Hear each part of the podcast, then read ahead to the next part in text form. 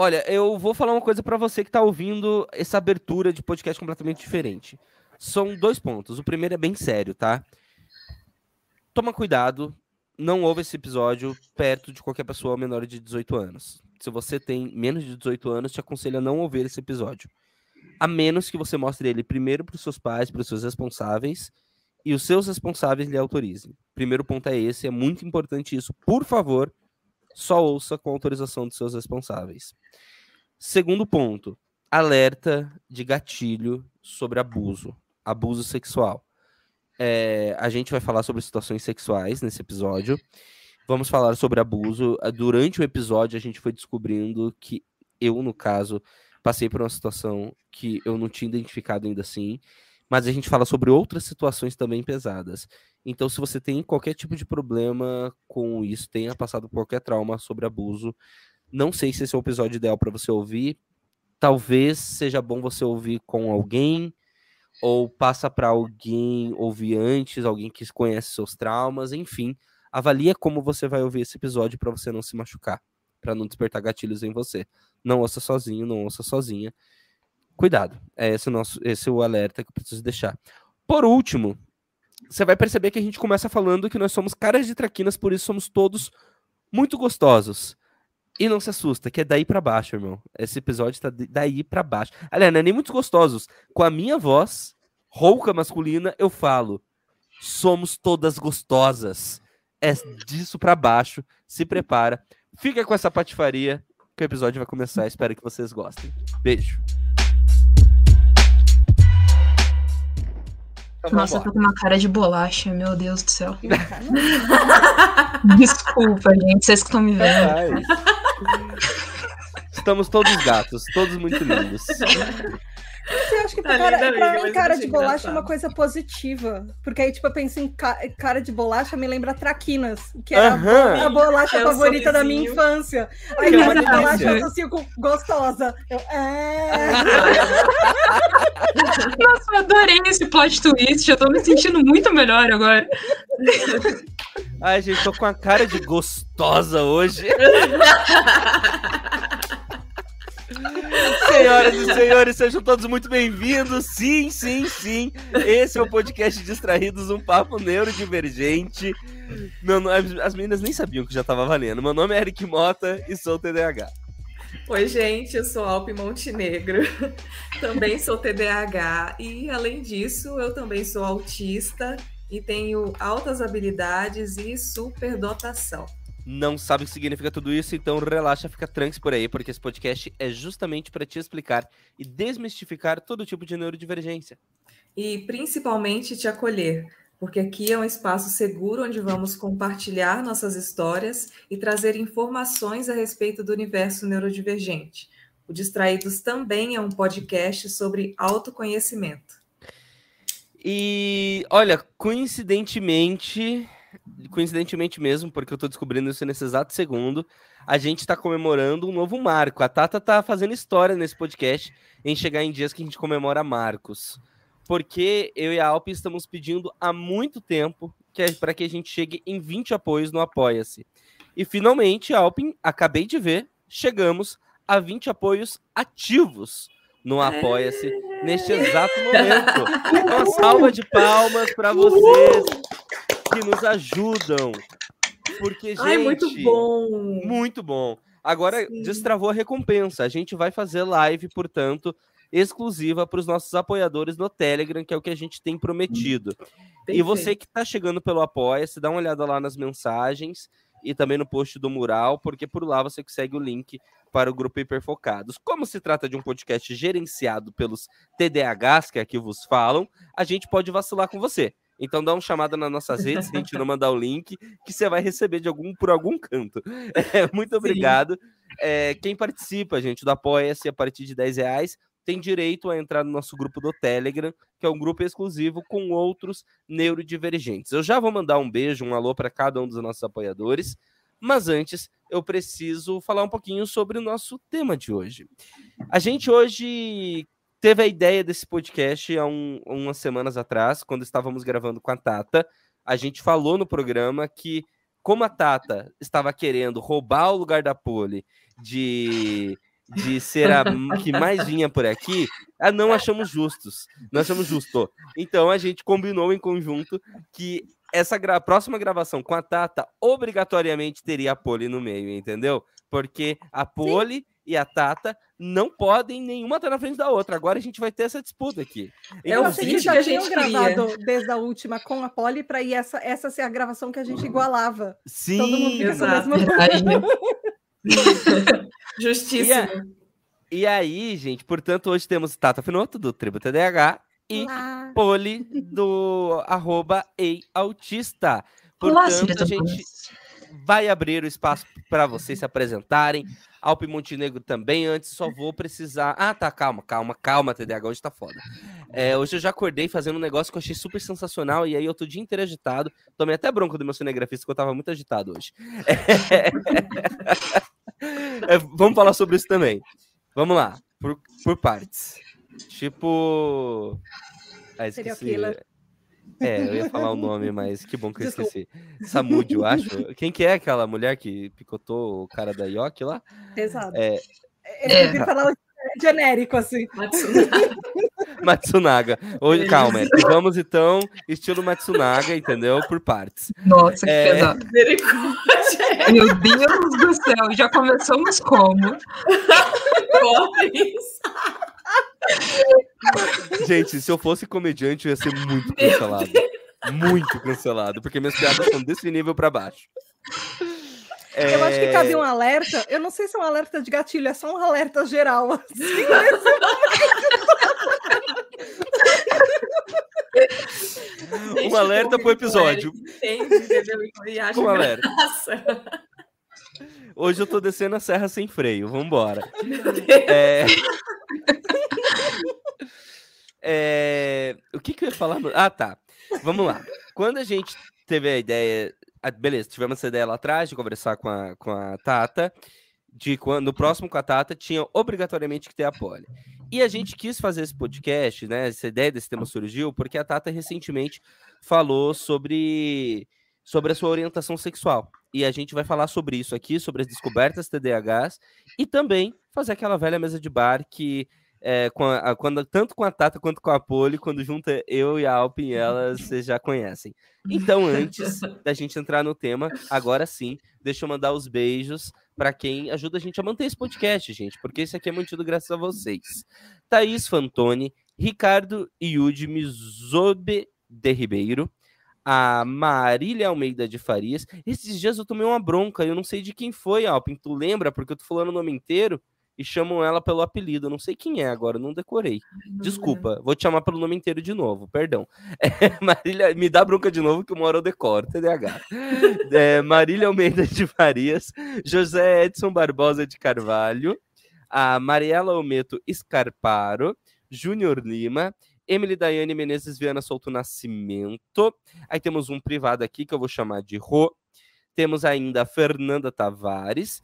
Também aqui apoia a gente o Antônio Eduardo Teles Augusto Júnior, Fernando Milan Rossi, Joyce Marques de, Marques de Paulo. Esses dias ela me deu bronca também porque eu falo Marques e não tem acento circunflexo. Eu tomo bronca de todo mundo, perceberam, né? Joyce Marques de Paulo, é, Raquel Romani, Marina Bonadil, Carol Strutson. Sigam no Instagram, arroba biscoito ou bolacha. Ela vende extintóis maravilhosos.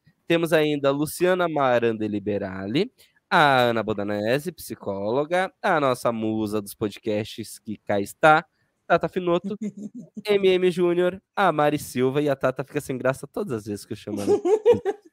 Você é nossa musa, Tata. Você é nossa musa. Albin me dão crédito demais.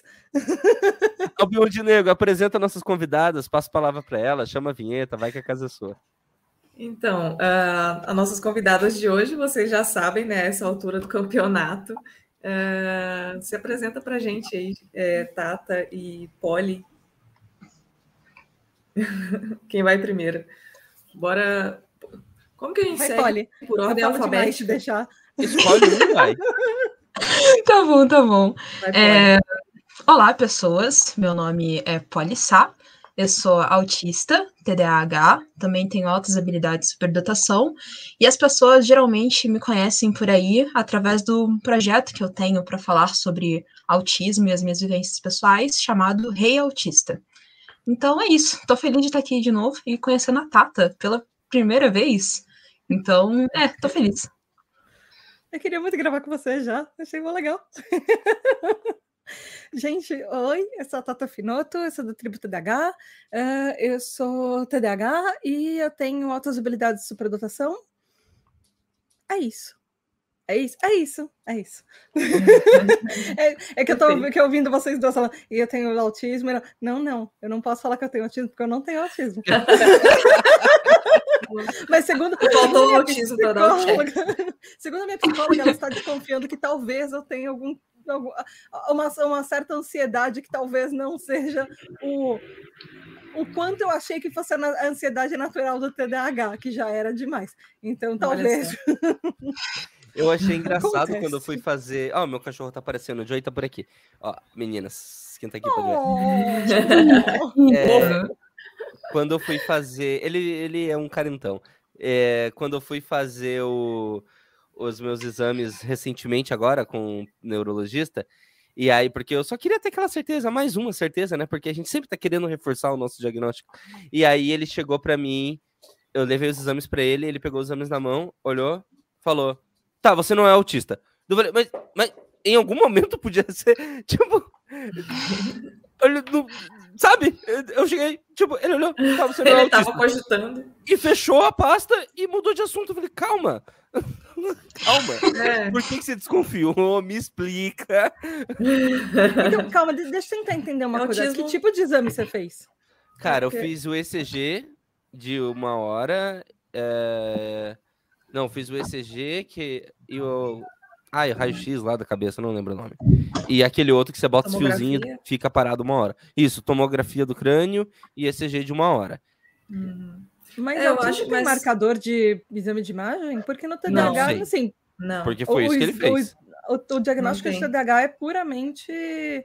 É, pegando a, a, lista, é clínico, ele é uma anamnese. E assim, por mais que tenha. É, não assim, ele tem dizer. marcadores? É, é tem. No, no TDAH são... tem mar, alguns é. marcadores, mas Sim.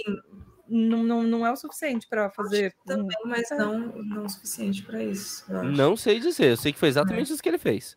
Tanto mas que ele assim, fazer esses dois exames. É, não existe nenhum exame capaz de detectar o autismo, que seja genético, de sangue, ressonância magnética, tomografia, é. essas coisas. Não, não, existe. O diagnóstico ele é clínico. Sim. Vamos falar mas, sobre é, isso mas, antes. Mas geralmente antes... a gente faz. Ah, tá, vamos. Calma, calma, calma. Roda vamos falar sobre isso. Vamos. Isso! Vai lá, Alpin, agora. Daí a gente fala sobre isso. Roda Vai. a vinheta, gente. Bora lá.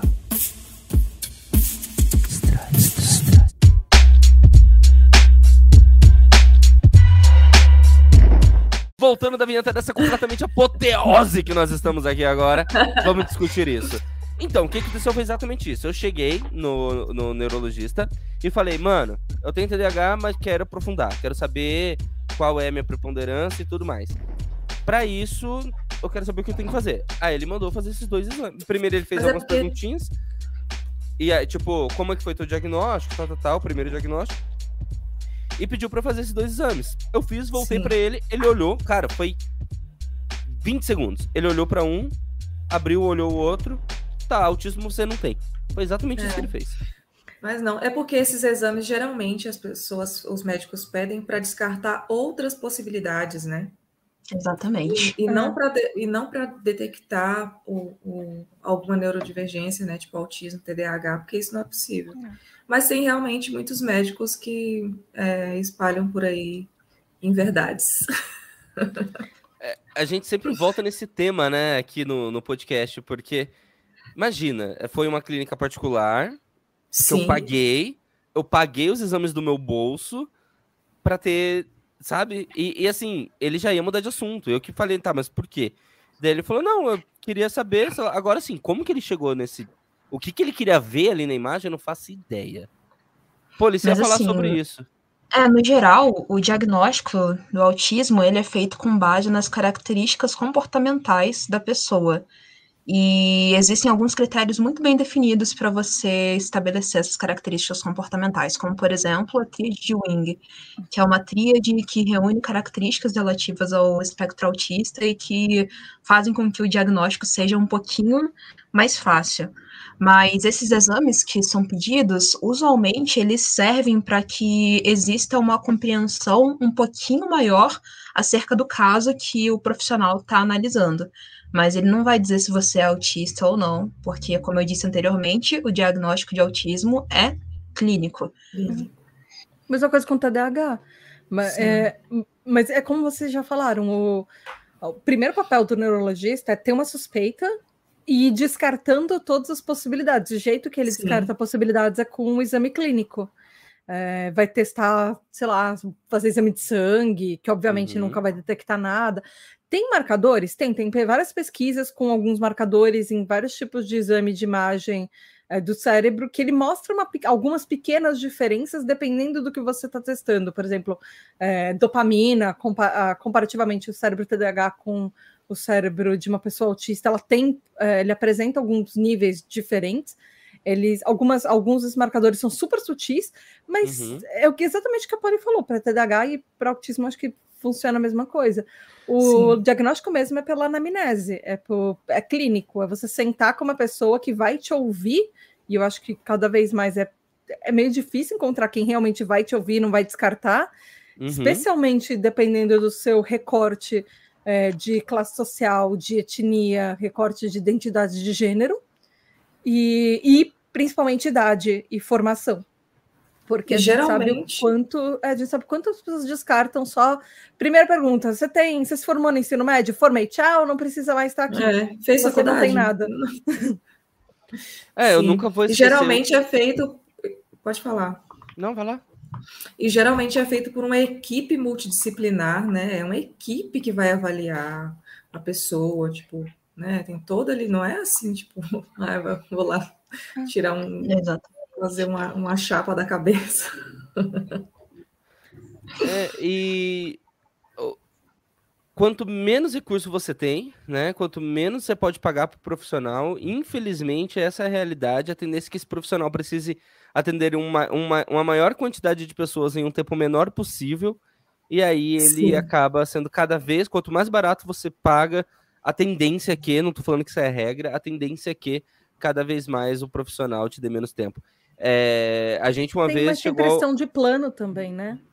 Porque quando você vai para o plano de saúde, os planos de saúde muitas vezes, ou dependendo se você vai por um hospital ou por um tipo de clínica, sei lá, é, às vezes tem uma coisa do tipo, ah, você tem tantos pacientes para atender por dia e isso te dá cinco minutos às vezes por paciente, 15 minutos por paciente.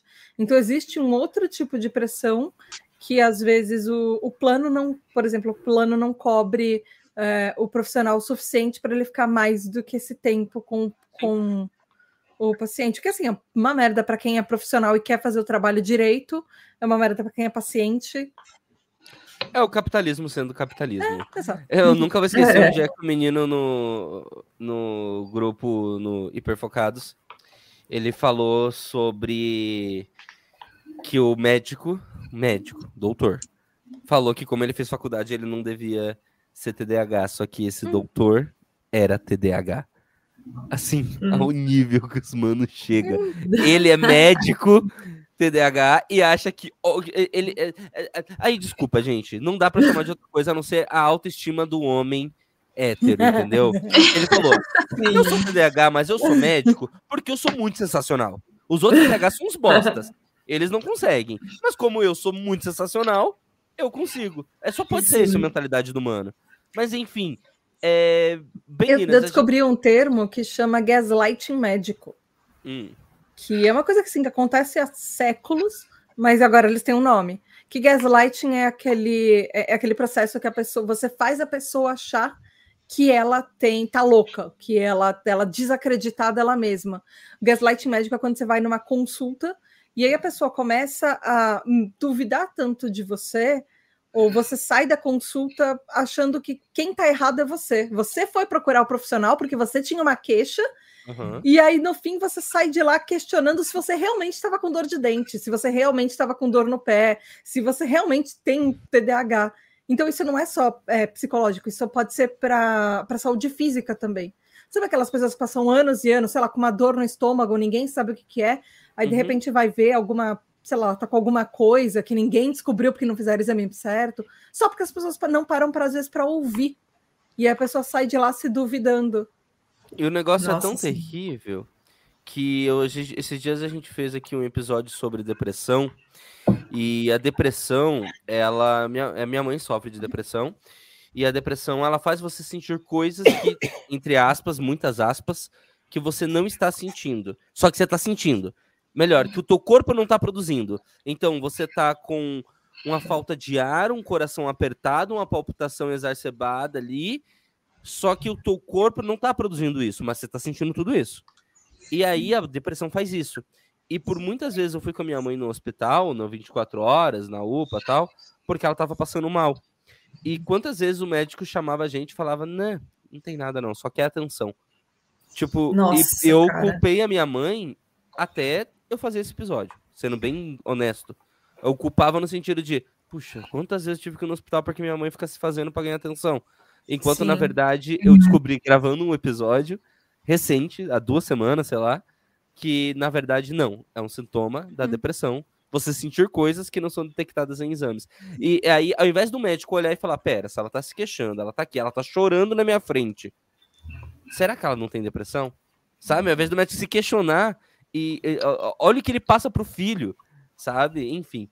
Mas. Falando mesmo que ela não tivesse, e mesmo que não fosse da depressão, fosse alguma outra questão, uh, existem questões que a pessoa sente que ela tem, é, uma, por exemplo, hipocondria.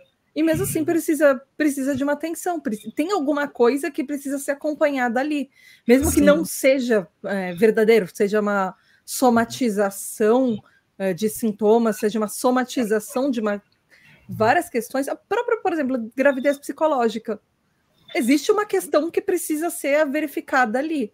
A uhum. pessoa pode sentir que ela está grávida, achar que ela está grávida, ela não está de verdade, Sai mas leite. ela tem todos os sintomas disso e sabe, tem todas as características. Existe uma outra questão ali que precisa de uma atenção. O problema é a atenção. Tem mulher que sai leite das mamas. Sim. Na gravidez psicológica. E falando então nesse momento de descoberta, né? A gente tá falando que se autodescobrir no médico e investigar. Tem algumas descobertas que são mais sutis, mas que nos acompanham a vida inteira. Não é meu lugar de fala, então eu não tenho nem muito como colaborar com isso. Alpin, se você quiser questionar um pouquinho a Tata, a Poli, sobre esse lugar de, de, de, de, de autodescoberta quanto à sua própria sexualidade, quanto à sua própria identidade. É, toca um pouquinho, vai lá. Sim, bora lá então. Eu vou até e pegar aí, uma é cerveja, vou até abrir uma Recentemente, a, a Tata, né, postou nas redes dela, e a e, e Polly também foi recente isso, né? De se, de, se descobrir é, uma pessoa não binária, por exemplo, no caso da Polly, e de passar e e também de escolher optar por um nome social, né? É, e, e, tudo mais. E Tata, é, né, foi na semana passada, Tata, foi no dia da visibilidade bissexual que a Tata ali saiu do armário para todo o Brasil. e eu achei isso incrível. Na hora que eu li, eu mandei uma mensagem para ela no privado, assim, eu mandei mensagem para ela no Telegram, eu mandei mensagem para ela no WhatsApp. Eu sei que eu te respondi, pelo menos isso. Eu não lembro onde, mas eu sei que eu te respondi. Foi. Eu, eu saí mandando mensagem para Tata em todas as redes, assim, em todos os canais de comunicação que eu tenho com ela. Eu fiquei super empolgada, assim, e feliz né, de ter, trazer mais essa pessoa, né? Tipo, para nos para representar o povo LGBT, né? Alguém que eu admiro e que, né, tanto tanto Poli quanto Tata, assim. Eu queria que vocês contassem um pouco como foi isso. É, a gente pode começar pela Poli, depois ir para a Tata. Beleza, vamos lá então. É, eu vou começar falando o que eu sempre falo quando eu digo para as pessoas como eu me descobri como uma pessoa autista, né? Eu sempre soube que eu era diferente dos outros, mas eu não sabia que essa diferença tinha nome. Então eu cresci como uma criança que é, pertencia à comunidade LGBTQIA+, mas numa época em que isso não era tão falado, tão discutido, tão difundido. Então diziam coisas como: ah, você tá tendo um comportamento de menino, isso não é coisa de menina, se veste direito, usa vestido, usa saia, coloca maquiagem, coloca salto, coloca brinco. E eu sempre eu odiei muito essas coisas, esses marcadores é, que eram utilizados através de objetos para definir é, a minha identidade de gênero. Eu não sabia o que era identidade de gênero na época, mas hoje em dia eu consigo ter esse tipo de identificação. Aí é, eu fui crescendo, quando eu atingi uma certa idade, eu comecei a falar para as pessoas que eu era pansexual, que de fato eu sou pansexual, e foi um peso é, a menos que eu tirei das minhas costas. E ok, foi um alívio, um baita de um alívio. Mas depois eu fui percebendo que algumas coisas não se explicavam quando eu referia, quando eu me, me referia a, a mim mesma como uma mulher. E eu não enxergava muito sentido naquilo, eu não me sentia muito englobada, muito inserida. E eu comecei a, a pesquisar, a pesquisar bastante. E eu descobri que existia essa é, outra denominação, essa outra identidade de gênero, que eram as pessoas não binárias. Não necessariamente identidade de gênero, né? Talvez até a não identidade com nenhum tipo de gênero, como as pessoas a gênero. Mas aí isso é uma discussão um pouco mais específica quando a gente fala do termo guarda-chuva, que é não binário. Mas é, eu comecei a pesquisar sobre isso, e quanto mais eu pesquisava, mais eu me identificava, e mais eu conhecia pessoas que eram não binárias também, e eu falava, meu Deus, eu sou isso, eu transpiro isso, eu vivencio isso 24 horas por dia, e foi então que no dia. Deixa eu ver se eu lembro aqui. Dia 14 de julho de 2022, eu decidi me assumir enquanto uma pessoa não binária nas minhas redes sociais, mais especificamente no Rei Autista.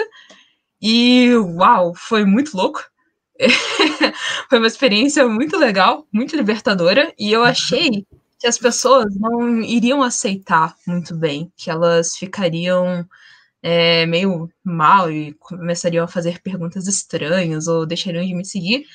Mas não, todo mundo me acolheu super bem e me abraçou e respeitaram minha escolha, que na verdade não é bem uma escolha, né? Me aceitaram do jeito que eu sou e por isso eu fico imensamente grata. E aí tem uma outra questão que não é regra, né, que toda pessoa trans vai fazer a transição do nome de registro para o nome social, mas no meu caso fazia sentido essa mudança de nome. E aí eu comecei a adotar o meu antigo apelido como meu nome social, que é Polly. E hoje eu me apresento assim para as pessoas, como um indivíduo trans não binário, pansexual, e mais a, uma trambolhada de coisa que eu tenho junto aí, mas, no geral, é, basicamente isso. Pode, deixa eu só te perguntar uma coisa, desculpa, gente.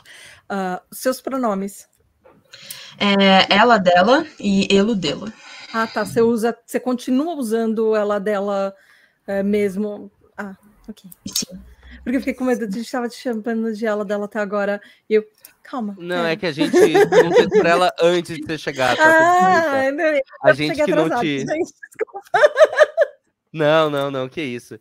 E, Tatinha, já aproveita aí já conta pra gente essa sua descoberta.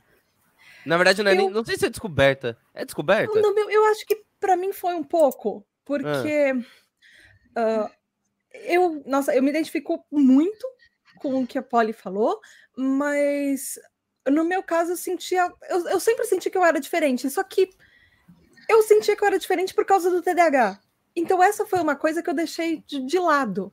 Uh, eu lembro ainda até hoje de um dos meus livros favoritos da infância, chama Bolsa Amarela, e uh, era Bolsa Amarela? Não lembro se era esse ou se era um outro chamado Bisabia Bisabel. Enfim, uh, era um desses livros que eu gostava Achei muito, muito na infância. Esse nome.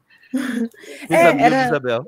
É porque era é, tipo uma viagem no tempo e a menina vê o passado da avó dela, da bisavó dela, e ela tá, tem contato com a bisneta dela.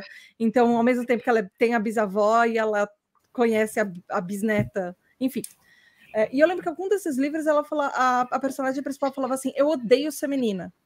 Eu odeio uh, ter que vestir a sainha e ficar com o cabelo arrumado. E eu odiava ser menina.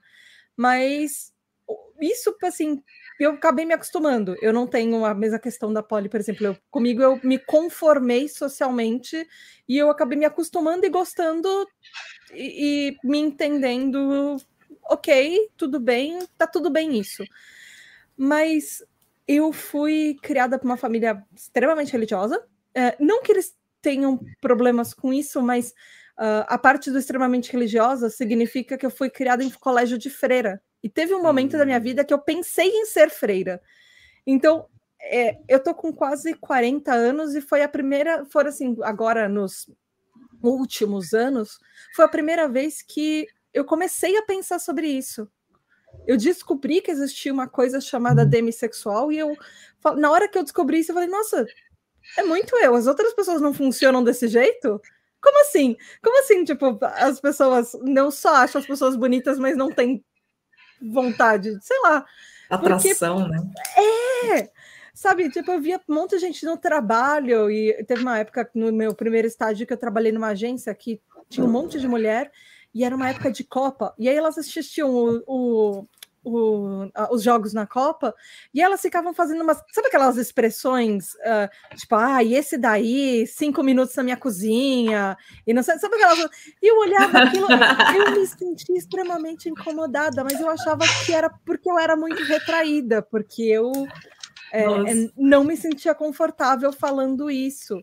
É, e assim, hoje eu me sinto bem mais confortável com a minha, comigo em falar sobre sexo, e não é um tabu falar sobre isso, mas décadas de, de colégio de freira fizeram um impacto. É, e tanto eu estava trabalhando isso com a minha psicóloga, o que, que é, tipo, as minhas morais que coisas que eu já abandonei, porque eu não ligo tanto para religião hoje em dia, na verdade, eu não ligo para religião hoje em dia, mas ah, isso eu descobri que era uma coisa minha. Eu olho as pessoas, eu acho as pessoas bonitas.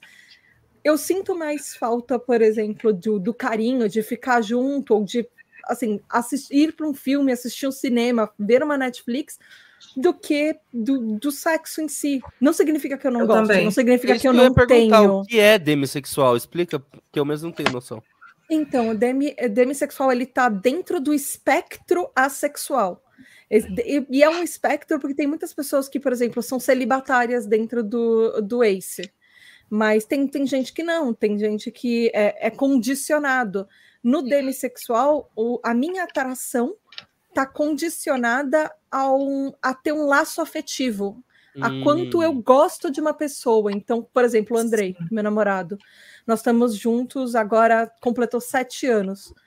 Antes da gente se conhecer e se beijar pela primeira vez, nós ficamos meses conversando pela internet. A gente se falava todo dia, se falava toda hora, uh, porque a gente mora em estados diferentes. Então, quando a gente se viu, rolou uma atração imediata. Mas rolou uma atração imediata porque foram meses construindo Nutrindo uma aquilo. Né? É, é, é, a gente construiu um relacionamento ali, a gente construiu uma ligação. E não é, não, não é do tipo uma pessoa, por exemplo, você passa numa pessoa na rua, nossa, que pessoa gostosa, que pessoa uh, incrível, eu super iria para o motel com ela agora. Não, não. eu já cheguei a ficar tipo sete anos sem transar com ninguém, isso não me fazia falta. Nossa, eu também. Emo emocionalmente Sim, eu estava investida assim. lendo o livro. E a, o livro que eu lia me supria emocionalmente o carinho, tipo, o afeto. E sei lá, e aí eu saía com os meus amigos, a gente ficava de boinha e assistindo o filme. Eu tô rindo porque eu tô olhando na cara do Eric. Eu tô entendendo, Ju. Eu, aqui eu fiquei pensando, o que será que tá passando pela cabeça do, Eric? Eu falo as coisas. Mas é interessante. Na verdade, eu li é interessante. Diga. Não, Fala, eu queria entender mesmo. Não, não, não, não vou me defender, não. É... Você está se identificando? Não. Não, ah, então... não mas é, porque não, não tô me identificando porque eu, eu, sinto falta. Se eu sinto falta de sexo, assim. Se mas não é não fico... sentir falta. Ah. É às vezes. Uh... Só conseguir se tu se conecta com a pessoa para além ah, não. De, do, do físico. eu parecia um, um, um, Nossa senhora, o maior. Assim, calma, vamos explicar que agora eu pareci muito galinha capajeste. Não, eu nunca traí ninguém na minha vida, nem peguetes. Eu não sei, então, vamos lá. É, gente, qualquer, é, eu fiz sobre, a gente fez podcast aqui sobre sobre qualquer tipo de, neurodivergência, eu pergunto, calma, mas e eu tenho um pouquinho disso. É, eu tenho tudo que as pessoas me falam. Não, mas assim, ó, eu sou assim. Sim, já transei com menina de balada.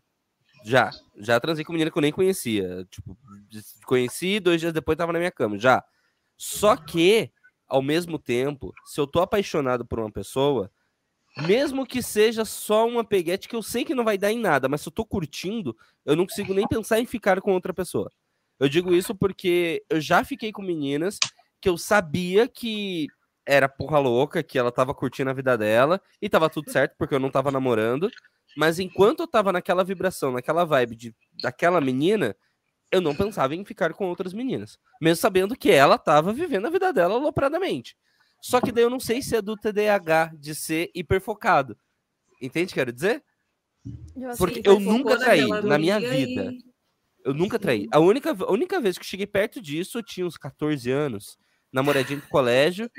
Aí uma amiga da minha irmã, é, que era mais velha, tal, mais encorpada, ela veio pra cima e eu confesso que eu dei uns beijinhos, mas no dia seguinte eu terminei com a menina que eu tava ficando.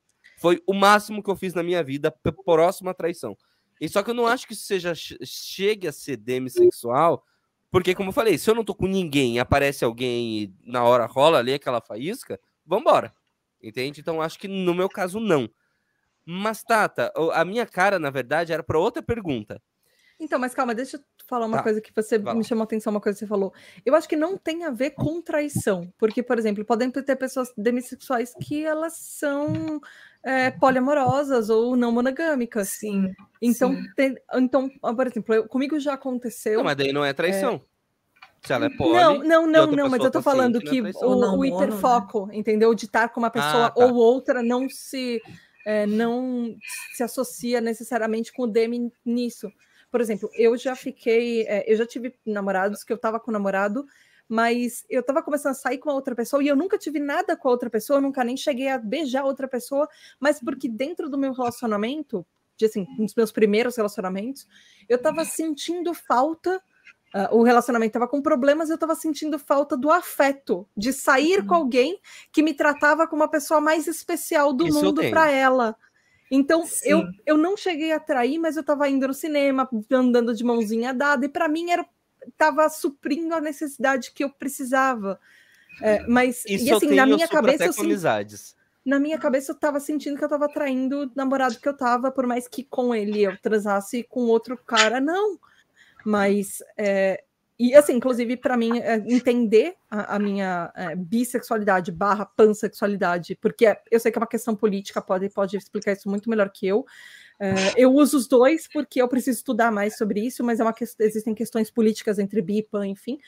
Mas é, entender isso, para mim, foi muito mais trabalhoso do que entender a demissexualidade, porque eu não tinha aquele negócio, ah, eu tenho crush e, e, eu tive um monte de crush em meninas. Não, é, as pessoas são bonitas e todas as pessoas são bonitas e é isso. E, tipo, eu não trazeria com nenhuma delas, a menos que eu tivesse um laço afetivo com elas. Mas esse lance Aí eu comecei a entender como isso funcionava para mim, assim, mas demorou um processo, sabe? Mas esse lance da traição também vai muito do conceito do que é um relacionamento amoroso e tal, né? Tipo, porque se tu se relaciona com a pessoa, mas tu não não é muito do sexo, né? E, e essas coisas, às vezes se tu é, tá lá meio que flertando com outra pessoa e saindo com ela de mão dada e tudo mais, pode ser considerado uma traição, sim, né? Depende muito do combinado e do. É, vai muito da dinâmica das é, pessoas é, que eu acho que é um relacionamento, né? Não, não tem uma regra assim específica. Por exemplo, é, eu estou ainda descobrindo se eu sou uma pessoa não, não monogâmica, ou, mas eu acho que eu não conseguiria, por exemplo, me dedicar emocionalmente assim para mais, a mais de uma pessoa, né? Acho que me uhum. deixaria muito sobrecarregada, assim. Esse lance da sexualidade, eu descobri na minha adolescência e isso mudou a minha vida, assim, né? Vai lá no Google e joga pessoas que não transam. Pessoas que não gostam muito de transar. e aí eu descobri a sexualidade quando eu tinha lá meus 16 anos. E isso mudou muito a minha vida, porque eu entendi que eu não era um alien, né? Eu pensei, ah, tá, então existem pessoas que, que gostam de.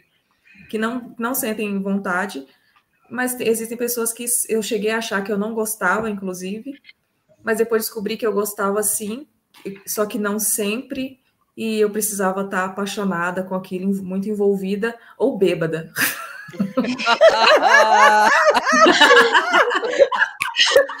eu te amo. Isso é uma coisa que a cachaça faz, ela aumenta o libido, né? O álcool. Nossa, com certeza. Plus. Poxa, é, é, um... assim, é uma equação, né, né Alpin? É. Ao mesmo tempo que ela, a, a, na mesma proporção que ela aumenta a libido, ela diminui a inibição. Então... Exatamente. tipo, é o, o, o, ponto perfeito ali, né? Para que algo aconteça. Você é dele também? Ou não, né? Eu entendi. Mas. Você é dele ai, também? Eu sou demissexual também. E outra coisa também, é, eu já vi muita gente, algumas pessoas relatando é, que tomam medicamento para o TDAH e aumentou a libido, né? também. Tem gente que fala, ai, passei a tomar medicamento tal, e... mas eu não, isso não aconteceu comigo, eu acho. É Nossa, tô pensando agora. Essas coisas. Você falou isso agora, eu tô uhum. analisando se comigo aconteceu isso. Não sei se pois é. aconteceu. É. Aí avalia, e vocês que tomam Ritalina, Venvance. Eu já ouvi sobre anticoncepcional que ele diminui a libido, mas para mim não fez diferença nenhuma. Sim, antidepressivo também dizem que diminui a libido. Ah, isso é verdade. Antidepressivo hum. para a questão do libido é um, uma merda, assim. Você tudo assim, aposenta, fecha a loja. Quando eu comecei não, a tomar, quando eu comecei a tomar remédio de ansiedade antes de eu descobrir o TDAH lá atrás, o que ele fez foi adiar o orgasmo. Então, Pra hum. mim, pra minha esposa, foi ótimo. Olha só! Ele adiou, assim, adiava muito e era maravilhoso. Não tirava o tesão, não tirava a vontade, só adiava. Sim. Então, assim, era, uma, era um azulzinho sem acelerar o coração. Pelo contrário, acalmando o coração. Nossa, então foi ótimo para ti, né? Sim. Pra... Gente, eu tenho uma história maravilhosa sobre azulzinho. Deixa eu contar. É... é falando em cerveja, eu tomei uma latinha, já tô. É... Você não fez a besteira de tomar. mais 18. É, de, de, tomar, de tomar o, o, um estimulante azulzinho junto com bebida, sendo que você não precisa. Não, mas a minha dele. besteira foi muito pior. Foi muito pior. Como conseguiu pior que isso? Você vai descobrir agora. Porque Corta tinha... Eric contando que tem uma ponte de safena por fazer uso indevido. eu só tinha, cara, uns 19, 20 anos. Eu era um moleque. Ah. Teve uma vez que eu recebi metade de um comprimido do azulzinho. Metade. Eu veio, já recebi num guardanapo de uma pessoa tá? Uh, vamos dizer apenas que uma pessoa mais velha, um homem mais velho, próximo a mim, familiar. Vamos chamar, vamos dizer assim.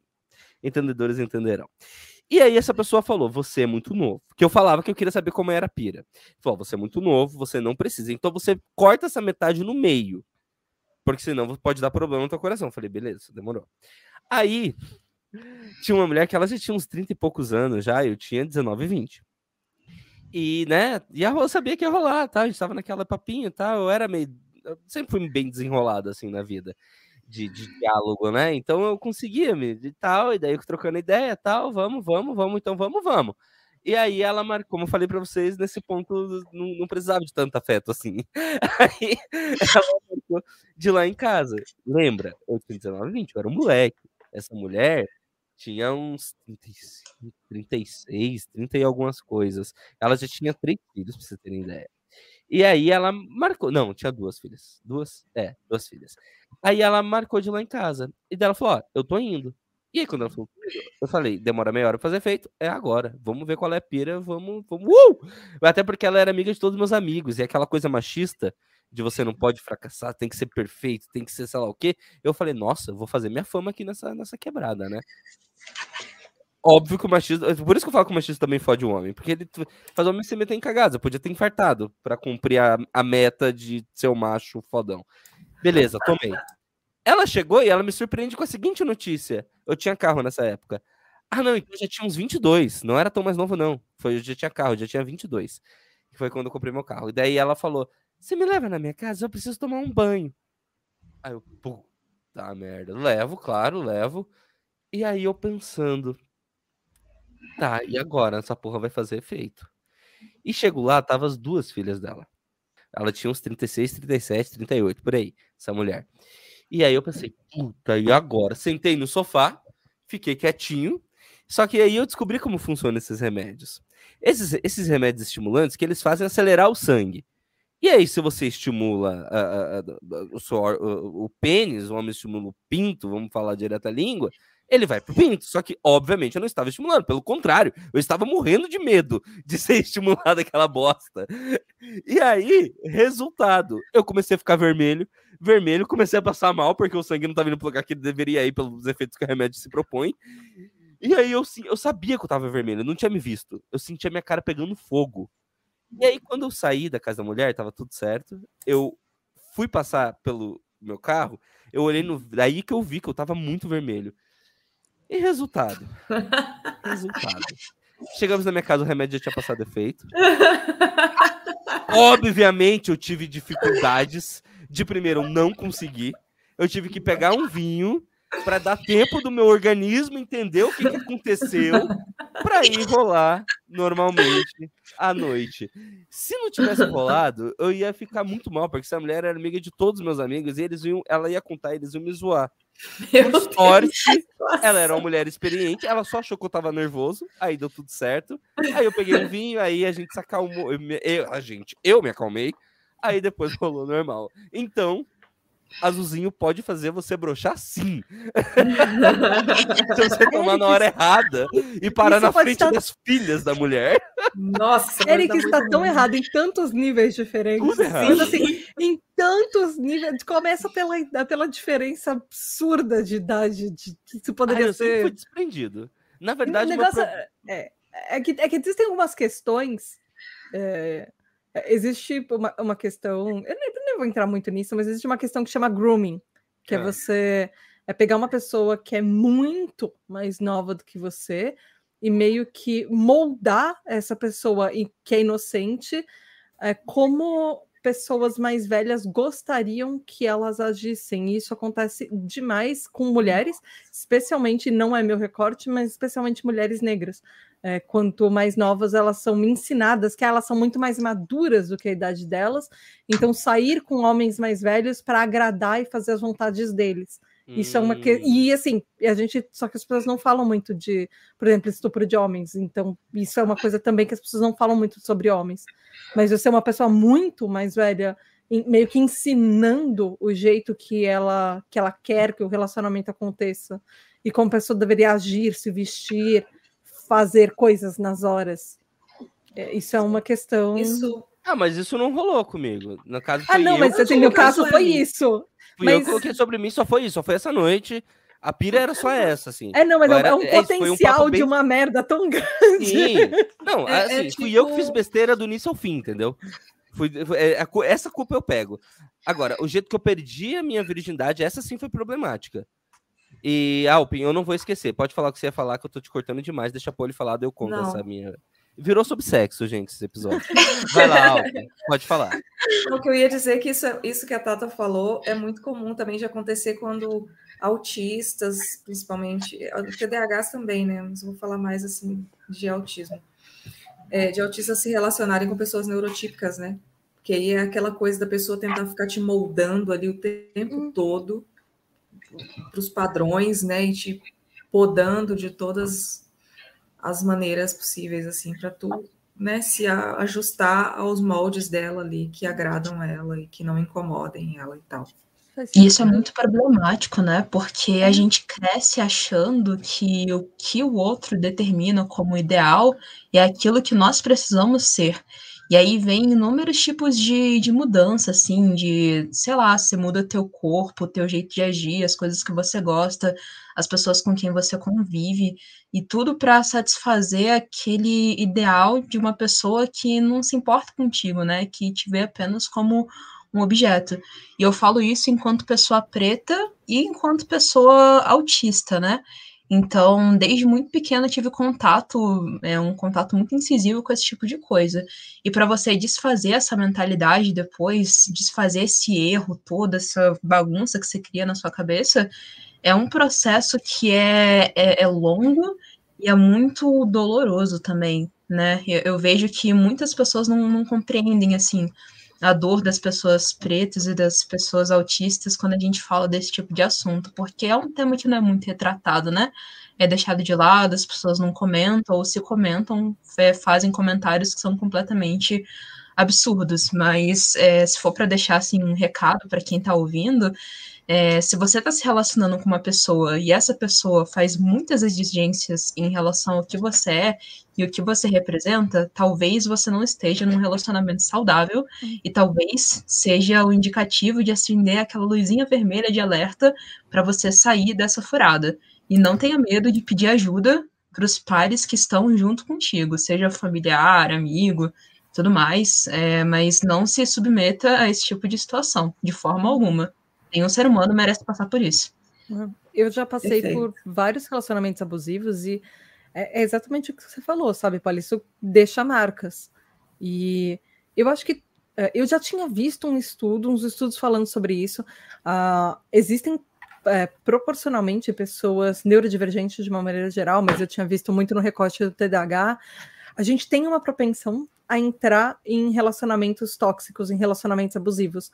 Porque e, e, assim, eu falando isso muito por mim agora, o desespero de você ter alguém que gosta de você quando a maior parte da sua vida as pessoas te deixam de lado, ele é muito grande. Alguém que chegar e presta atenção em você, e por mais que assim, você seja uma pessoa incrível, mas alguém chegar em você e falar, tipo, sabe, ai, nossa, como você é bonita, ou como você é legal, ou como você é inteligente, os mínimos elogios às vezes já seduzem e seduzem o suficiente para você fazer assim o, o, possível e o impossível para você agradar uma outra pessoa, muitas vezes deixando de ser quem você é. E nossa, eu tinha, assim, comigo aconteceu várias coisas. Eu tive relacionamentos curtos, abusivos, mas tive relacionamentos mais longos. Mas por isso que hoje eu sei que o meu relacionamento hoje com o André ele é saudável. Às vezes eu me pego falando coisas para ele, pedindo desculpas por coisas que ele me para e fala, amor, para que, que você está me pedindo desculpa disso? Você não fez nada. E aí eu sei que isso é um reflexo de alguma coisa que já aconteceu, do tipo, é, eu tive um namorado que me proibia de usar salto, ou me proibia de colocar roupas mais. É que chamassem atenção para o meu corpo, para mim, que eu ficasse bonita, porque ele achava que o ideal era a pessoa que não chamava atenção, era a pessoa que é, no meio da multidão ela não ia sobressair, que ela ia ser esquecida.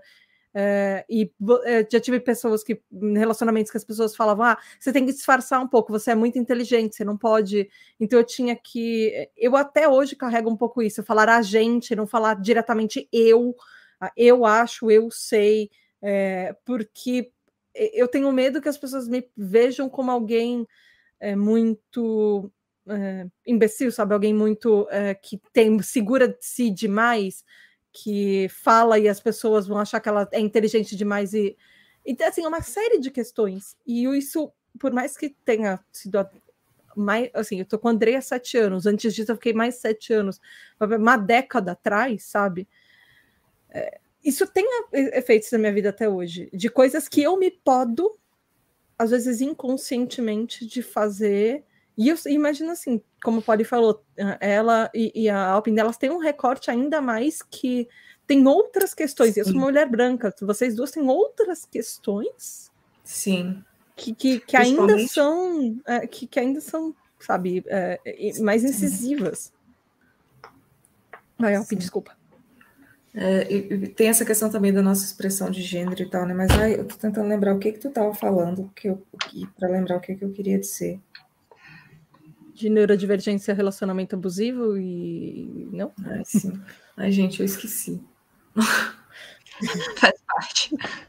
ah, tá, lembrei, lembrei. eu me peguei, eu me pego ainda fazendo isso até para relacionamentos de amizade, assim, né? Hum. de não de, de, tentar agradar o outro e eu tô eu tô eu voltei para terapia por causa disso porque eu não quero continuar sendo essa pessoa que faz as coisas para poder ser amada até porque isso não funciona também eu não recebo amor porque eu tô ali fazendo coisas é, abrindo mão de mim mesma para poder ficar agradando os outros entendeu e isso só fica me machucando é. E aí é, e a gente vai se podando, né? Tipo, porque as pessoas vão criticando a gente ao longo da vida, né? A gente que é neurodivergente e tal. E no meu caso, eu sou LGBT também, né? Minha expressão de gênero não é a expressão de gênero que agrada as pessoas, porque como assim eu tenho é, uma vagina e tetas, mas eu não eu tô vestindo uma roupa que é da seção masculina às vezes, né? Porque eu misturo muito. Então, como assim, né? Como assim eu raspo a cabeça de vez em quando e apareço careca? Essas coisas, né? E... Pode falar, Eric. Não, termine, desculpa.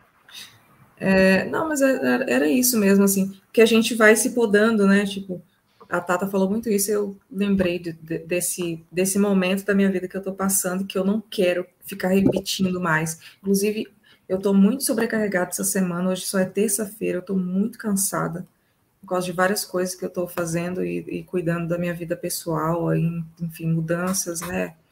Estou vivendo uma separação e tal. A minha ex-namorada tem vindo aqui buscar as coisas dela e tal, então eu estou tendo que lidar com essa mudança de rotina, com, com as coisas saindo é, dos lugares, assim, né? Espaços vazios enfim, e essas coisas vão mexendo com a gente. E aí eu ia para um compromisso amanhã só para poder agradar alguém, sendo que eu estou muito cansada, eu preciso dormir, descansar, né? É, e amanhã eu não posso. O ideal é que eu nem saia de casa. Mas é só isso mesmo, acho que eu falei demais. Não, capaz. Pô, você quer complementar sobre isso? Antes da gente mudar de assunto? Uh, bom, a Alpin falou uma coisa muito interessante a respeito da nossa expressão de gênero através de como a gente se veste em relação ao que a sociedade espera ou não. E eu, eu, sinto que tem uma cobrança muito grande, sabe, das pessoas em cima do que eu vou vestir, do que, que eu vou usar. E eu lembro que é, assim que eu me assumi enquanto pessoa não binária, Acho que, mesmo que eu não tivesse deixado bem claro, né? Não era minha obrigação fazer isso, mas eu sempre deixei bem claro que eu não, não tinha essa questão, assim, de identificação nem com feminino, nem com masculino. Mas muitas pessoas vinham me perguntar, né? Tá, mas agora você é mais homem, você é mais mulher, você vai namorar com homem, com mulher agora, o que, que você vai fazer? E essa cobrança, assim, horrível e eu só querendo vestir minhas roupas, sabe? Sim, Cara... colocar meu casaco, fazer o binder e todo mundo, nossa! E agora, como é que vai ser? Pô, gente, só a mesma coisa. Mesma pessoa, sinto desagradar, mas é isso aí. As pessoas querem que você se defina, né? A, já, a gente já falou sobre isso em algum episódio aqui que a gente, ser humano, né, tem a maldita mania de querer entender tudo. E às vezes você ainda não se entendeu e a gente quer que você se entenda, se explique, me explique, me faça te entender. E você às Sim. vezes ainda não se entendeu. E tá tudo bem você não ter se entendido. É... E mesmo se a gente se entendeu agora, não significa que a gente possa mudar amanhã e entender outra coisa também. Sim. Olá, gente. Eu preciso interromper esse episódio por aqui tá? A gente volta na semana que vem com a continuação desse papo. E eu vou explicar o motivo. Daqui para frente o papo fica um pouco mais pesado. A gente fala sobre abuso sexual, inclusive abuso sexual sofrido por homens, né? E a gente se aprofunda nessa questão. Como até que o papo ainda estava transpassando por questões mas até que a gente levou na brincadeira, deu risada, a gente, eu achei melhor separar esse episódio em dois. Então a gente encerra essa primeira parte sobre orientação sexual. A gente encerra essa primeira parte sobre como o homem acaba lidando ali com a sua sexualidade, o quanto ele é obrigado a ter que aparecer e tudo mais. E no próximo a gente fala, na semana que vem, sobre abuso sexual. E aí o papo é um pouco mais embaixo, tá? Eu espero que vocês é, entendam essa divisão. Eu, na minha cabeça faz sentido, eu espero que realmente faça, tá bom? Sigo Distraídos, muito obrigado a todos os apoiadores. Uh, sigo Distraídos nas redes. Siga Tata, Tributa DH, siga aí Autista, a Blackout, que é a Alpin, eu sou Eric Mota por aí. O arroba no, no Instagram e no Twitter. E semana que vem a gente volta aí o papo um pouco mais sério, tá bom? Obrigado. Até a próxima.